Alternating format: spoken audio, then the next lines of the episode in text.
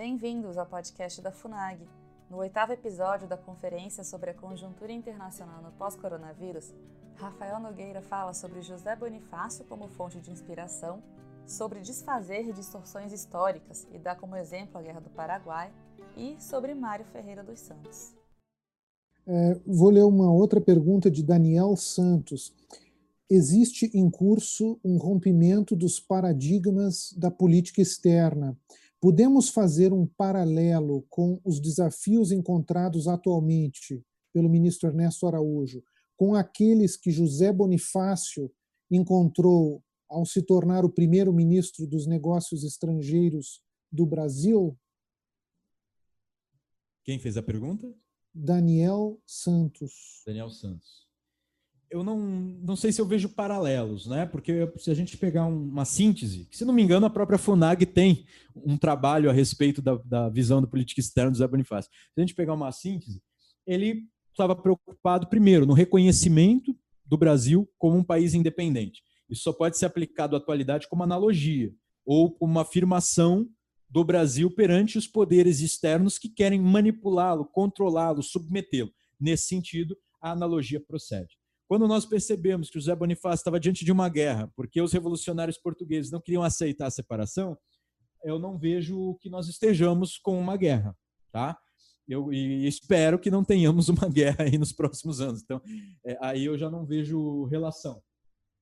Quando nós vemos que o José Bonifácio é, estava fazendo negociações, né? É, no sentido de criar aproximações com os países americanos, porque ele os entendia como mais próximos do ponto de vista cultural do Brasil. Ele queria aproximação, por exemplo, com a Argentina, que não era Argentina ainda, né, as Províncias Unidas do Prata, com os próprios Estados Unidos, e, por exemplo, usar as potências da época, notadamente aí França e Inglaterra, é, de uma forma inteligente. Né? Ele se aproxima dos mais próximos e ao mesmo isso, parece uma redundância, mas não é. Se aproxima desde um ponto de vista da diplomacia, da política externa, daqueles países que são fronteiriços ou é, que fazem parte do mesmo continente, mas ao mesmo tempo usa da rivalidade das potências para se aproveitar da circunstância. E isso aí foi usado muitas vezes como inspiração para as políticas externas brasileiras, para o Brasil ser independente né? Vamos nos aproximar de uma das potências e, se for necessário, depois nós dizemos não a esta e nos aproximamos de outra. Eu, eu precisava ter mais é, dados para saber se hoje a gente faz parte exatamente disso. Eu entendo que o Brasil está alinhado, sim, com os países americanos, mas não tanto. Países americanos, entre aspas, países americanos no sentido lato, países que fazem parte do continente americano mas não é essa proximidade física aí que está dizendo, é, é, que está, uh, ah, digamos assim, enquadrando. Eu entendo as opções da política externa brasileira hoje. É uma, é uma proximidade nos ideais, numa visão de Estado e numa visão, inclusive, da maneira com que o Brasil deve aceitar não é, as, a, a, os, as concórdias, os acordos que são feitos internacionalmente. Na verdade, é, em que medida o Brasil deve se comportar diante das dificuldades e dos tratados. E eu vejo que há alguma analogia, mas não tanta. Então, assim, é um momento bastante único esse que vivemos, mas de repente o, ministro Ernesto Araújo pode se inspirar no José Bonifácio em sua intrepidez, digamos assim. Né? o ministro Ernesto tem dado exemplo de muita coragem, tem dado exemplo aí de ter um pensamento próprio, que não, não acatou, digamos assim, as cartilhas que lhe tentavam impor, tá? E isso Bonifácio era claramente, porque tem alguns documentos que mostram um francês escrevendo sobre o Bonifácio, dizendo que não, esse baixinho é bastante arrogante, o país acabou de nascer e ele já está falando que se nós não aceitarmos tal medida, ele se une com os argentinos, eles se escondem na mata, ninguém vai matá-los e eles vão revidar. Então, assim, o cara começou falando grosso, né?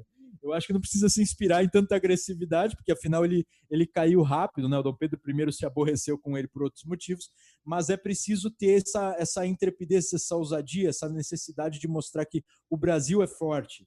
Né? O Brasil tem características próprias que o tornam é, particularmente forte. E o Brasil não precisa aderir sempre àquilo que se espera, nem de organizações internacionais, nem de outros países. O Brasil encontra o seu próprio caminho. Não precisa, evidentemente, o Brasil não, não se afirma assim, repito, com grosserias, agressividade, nem nada. E nem vejo que o ministro seja assim. Eu vejo que o ministro está encontrando o caminho para o Brasil seguir as suas vias de crescimento, as melhores vias, e isso precisa dos acordos mais vantajosos para o Brasil e que levem vantagens também às outras partes. E, digamos assim, fazer as críticas das imposições que tentam nos fazer. Eu acho que nesse sentido há não só analogia, mas podemos ter uma inspiração aí em Bonifácio. Se, se, me permitir, eu faria uma última pergunta aqui de claro. Gabriel Lopes, e aí eu já pediria, talvez, para emendar com as suas eventuais considerações finais, é, que é a seguinte: quais seriam as estratégias palpáveis para incluir o revisionismo histórico no currículo escolar brasileiro? Eu também não sei se entendi o, o, o amigo, porque incluir o revisionismo histórico. É, tem que tomar cuidado com isso. Revisionismo histórico é um conceito que foi aplicado aos, aos marxistas, quando eles pegaram a história que era considerada tradicional e positivista e recriaram uma maneira de contar com muitos erros. Por exemplo, tem o livro História Depredada, do Rogério Araújo, que inclusive eu prefaciei, que mostra muitos erros, que não, não, não é, digamos assim, narrativas, interpretações que não emergem dos documentos, aliás, que muitas vezes os contrariam, e anacronismos terríveis, para fazer o tal revisionismo. Se você está se referindo, por exemplo, ao esforço que eu tenho feito de estudar, ou ao Grupo do Brasil Paralelo, chamando isso de revisionismo, é estranho, porque, na verdade, aquilo foi uma divulgação, uma maneira de, de forma independente e descompromissada, é um começo de conversa, aquilo não é a verdade da vida, é um começo de conversa, é uma apresentação de questionamentos, isso está totalmente permitido aqui. Se, nós, se, nós, se isso é, é revisionismo, é, calma, porque nós nem começamos ainda. Tem que vir uma enxurrada de livros, tá? Para a gente poder chamar de revisionismo. E eu nem chamaria, eu não gosto desse termo. Eu acho que, na verdade, o que está acontecendo são novos estudos de história, que estão mostrando quando alguns estudos é, acabaram ganhando mais fama do que mereciam por suas qualidades, quando alguns estudos tinham interesses políticos muito momentâneos. Vocês lembram da Guerra do Paraguai, do Chiavenato? Era um livro que foi considerado parte do revisionismo histórico. Ele dizia que a Guerra do Paraguai tinha sido fomentada e causada pela Inglaterra, não é isso?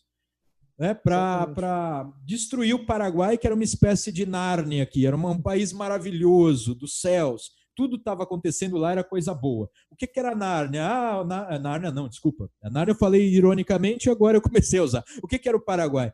O país que tinha um ditador, mas um ditador gente boa, porque o Paraguai tinha saúde, tinha educação, a economia prosperava. Isso foi escrito quando? Justamente num momento em que, nas mentes das pessoas, os Estados Unidos estavam fomentando guerras por todos os lados. Então, era analogia com o presente. Olha o presentismo. Era analogia com o presente. E havia Cuba, a esperança de Cuba, um ditador, nossa, que dava saúde para todo mundo, alfabetização e que Cuba iria prosperar como líder das Américas. Vocês conseguem compreender que isso é falsificado? Aí vocês dizem, ah, mas isso não é verdade, não são dois eventos muito similares. Mas aí você pega, por exemplo, Maldita Guerra do Durati Otto, que levanta os dados e mostra o seguinte: a Inglaterra não pode ter fomentado a guerra colocando o Brasil contra o Paraguai, porque a Inglaterra estava fazendo mais comércio com o Paraguai do que com o Brasil, com o qual estava com relações diplomáticas quebradas. Tá, gente? Então isso é impossível. Depois você levanta os dados locais do Paraguai, não eram bons como falados, não tinha isso de só saúde e só educação. Então, assim, há uma alteração de dados para criar uma interpretação um, do passado que favoreça um momento histórico né, que favoreça o jogo político atual ali do historiador. Senhores, o, o estudo da história que eu estou querendo propor, se ele impacta, e eu falo por mim, se ele impacta a atualidade, é por desfazer esses erros. Tá? Se eu quero trazer heróis, é por uma concepção moral que nasceu desde os meus primeiros estudos, porque o meu trabalho de conclusão de curso em filosofia foi sobre educação moral. Minha licenciatura em filosofia foi alcançada assim. E eu trabalhei muito na educação pensando nisso. Os jovens precisam de parâmetros, as crianças precisam de parâmetros. Os parâmetros estão nos heróis da ficção e da história. Né? Heróis, santos, pessoas, homens e mulheres, exemplos de virtudes, exemplos de sacrifícios, né? erros históricos com os quais é possível aprender alguma coisa, e erros também demonstrados em histórias ficcionais. Eu acredito nisso. Então, por um lado, eu gostaria que a história se apresentasse na medida do possível, tal qual os documentos nos mostram, porque os documentos são os portais para o passado. O uso que se pode fazer disso, para mim, é moral, né, para edificação daqueles que leem. Tá? Então, é um uso diverso. Primeiro, estudo história de forma técnica e depois também você pode fazer a integração disso. É uma maneira plutarquiana. Né? Eu gosto muito de ler Plutarco. Fez a comparação dos grandes homens gregos com os grandes romanos. É, isso é possível de se fazer no Brasil. Tá? E isso não é para favorecer um governo ou outro. Isso é um ideal. É um ideal de encontrar o Brasil na história. Certo? É um, é um ideal de enxergar realmente o que, que os meus ancestrais, tanto do ponto de vista familiar e sanguíneo, quanto de ponto de vista social, nacional, o que, que os meus ancestrais fizeram aqui. Quais foram seus erros? Quais foram seus sacrifícios? É uma coisa que gera também uma autocompreensão que é capaz de nos dar lições valiosíssimas. Então é assim que eu enxergo, tá? O trabalho histórico. Não chamaria de revisionismo, mas se foi isso que você quis perguntar, para chegar nas salas de aula, é preciso primeiro que livros de pesquisa sejam escritos, que novos livros didáticos sejam escritos, e para isso precisamos de muitas pessoas estudando história estudando história ou de forma independente ou nas escolas. Mas podem, não, não vejo problema, nas escolas não, nas universidades. Algumas pessoas que são conservadoras me perguntam: como é que eu vou estudar história na universidade se só tem é, comunista, socialista, min, é, minoritário, identitário? Meu amigo, estuda, aproveita o que é possível. Aprende sobre as versões e interpretações que eles estão mostrando. Aprende o que eles têm de parcela de razão, muitas vezes em um método ou outro, em um fato histórico ou outro.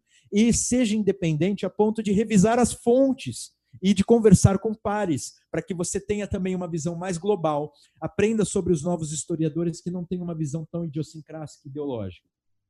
Então, é um trabalho em conjunto e precisa de muita gente, precisa de muitos braços. Se nós acharmos que só o Brasil Paralelo, só eu e mais uns dois ou três, isso não vai dar certo. Porque eu vou pesquisar a fundo, os meus livros serão publicados, eu tenho seis na gaveta, sobre teminhas, temas pequenos que eu consegui desenvolver melhor com base em documentos é preciso que muitas pessoas analisem documentos e revejam a história. E não é só uma questão de revisionismo, para evitar os erros, as idiosincrasias, as ideologias, mas muitas descobertas, muitas novidades. Essa é a natureza do, da historiografia, do trabalho historiográfico. Inclusive, novos métodos podem aparecer. Então, eu recomendo que aqueles que gostam de história podem fazer história, não tenham medo, estudem, aprendam o que é bom, né? fiquem com o que é bom e estudem muito por si mesmos. Tenham um, um ritmo e um cronograma é, e um, é, uma ordem de leitura paralelos, tá? Paralelos à universidade, vocês vão se dar muito bem se fizerem isso. As minhas considerações finais já, Roberto? É, eu tenho, se, se tiver mais um, um, pouco de paciência, eu tenho pode uma falar, pergunta que falar. chegou uh, agora há pouco. Eu, eu lamento estar tomando tanto seu tempo, mas Imagina. realmente essa aula tem sido muito rica, eu acho que para os nossos espectadores também. Então, eu, eu, eu queria só formular uma última pergunta de Arthur Viana, eh, Arthur Chagas Viana. Eh, eu quero perguntar ao professor Rafael Nogueira sobre o que ele pensa da importância de Mário Ferreira dos Santos para o Brasil com relação ao livro Invasão Vertical dos Bárbaros, um livro de denúncia contra a cultura baixa dos valores que denigrem a humanidade. Desde já agradeço. Eu sou um fã do Mário Ferreira dos Santos, eu gosto muito do trabalho dele. Mário Ferreira dos Santos foi um filósofo bastante independente, né, que teve uma atuação uh, bastante interessante, pública, inclusive, na décadas, nas décadas de uh, 40, 60 aí, e ele escreveu sobre uma variedade enorme de temas. Inclusive, um dos seus livros foi um panfleto político chamado Invasão Vertical dos Bárbaros. Por que seria vertical? Nós pegamos, pegarmos o símbolo da cruz a, a, na horizontal, a invasão horizontal seria de repente geográfica. Na invasão vertical seria uma espécie de invasão cultural, a mediocridade. Eu vejo algumas analogias com aquele aquela coletânea de artigos do José Ortega y Gasset, filósofo espanhol, A Rebelião das Massas. Né? É uma espécie de uh, denúncia da mediocridade que estava invadindo todos os ambientes, perdendo a noção é, de excelência, de valor, é, é, que poderia existir anteriormente. Eu vejo o Mário Ferreira dos Santos como um filósofo que precisa ser relido. Né? A história da filosofia brasileira é muito mal, é, mal contada, existem poucos volumes a respeito dela. Eu tenho, se não me engano, duas ou três coleções só e um livro é, individual. Nós temos histórias sobre a inteligência brasileira, histórias sobre a literatura brasileira, mas a filosofia brasileira é mal compreendida. E eu vejo o Mário Ferreira dos Santos como também mal integrado no afazer filosófico das universidades hoje. Pelo menos ele tinha que ter o seu lugar, sua menção, uma compreensão, uma tentativa de interpretá-lo e de criar uma linguagem que dialogue com o pensamento dele. Eu vejo que ele tem atualidade em muito do que ele dizia, tem alguns pontos que não se aplicam mais, que são datados, eu vejo até como errados, mas em grande medida o pensamento do Mário Ferreira dos Santos nos ajudaria a enxergar tudo isso que eu falei hoje, da visão integral do homem, a, a, o desenvolvimento moral, desenvolvimento intelectual, emocional. Ele tem, ele tem, um livro até que é quase que um psicólogo em forma de livro, que é o curso de integração pessoal. É uma maravilha. Ele tem livro que ampliam as técnicas. Eu disse que a técnica de leitura ajuda a pessoa a ler melhor e a, inclusive, demonstrar melhor o valor da leitura, bem como a, a, a, oratória mostra o valor que é preciso ser dado à maneira de usar a língua portuguesa oralmente. Ele tem um curso de oratória e retórica que, gosto muito. Que o Mário Ferreira dos Santos é um é um polímata, né? É um filósofo de mão cheia. E eu gosto muito dos polímatas.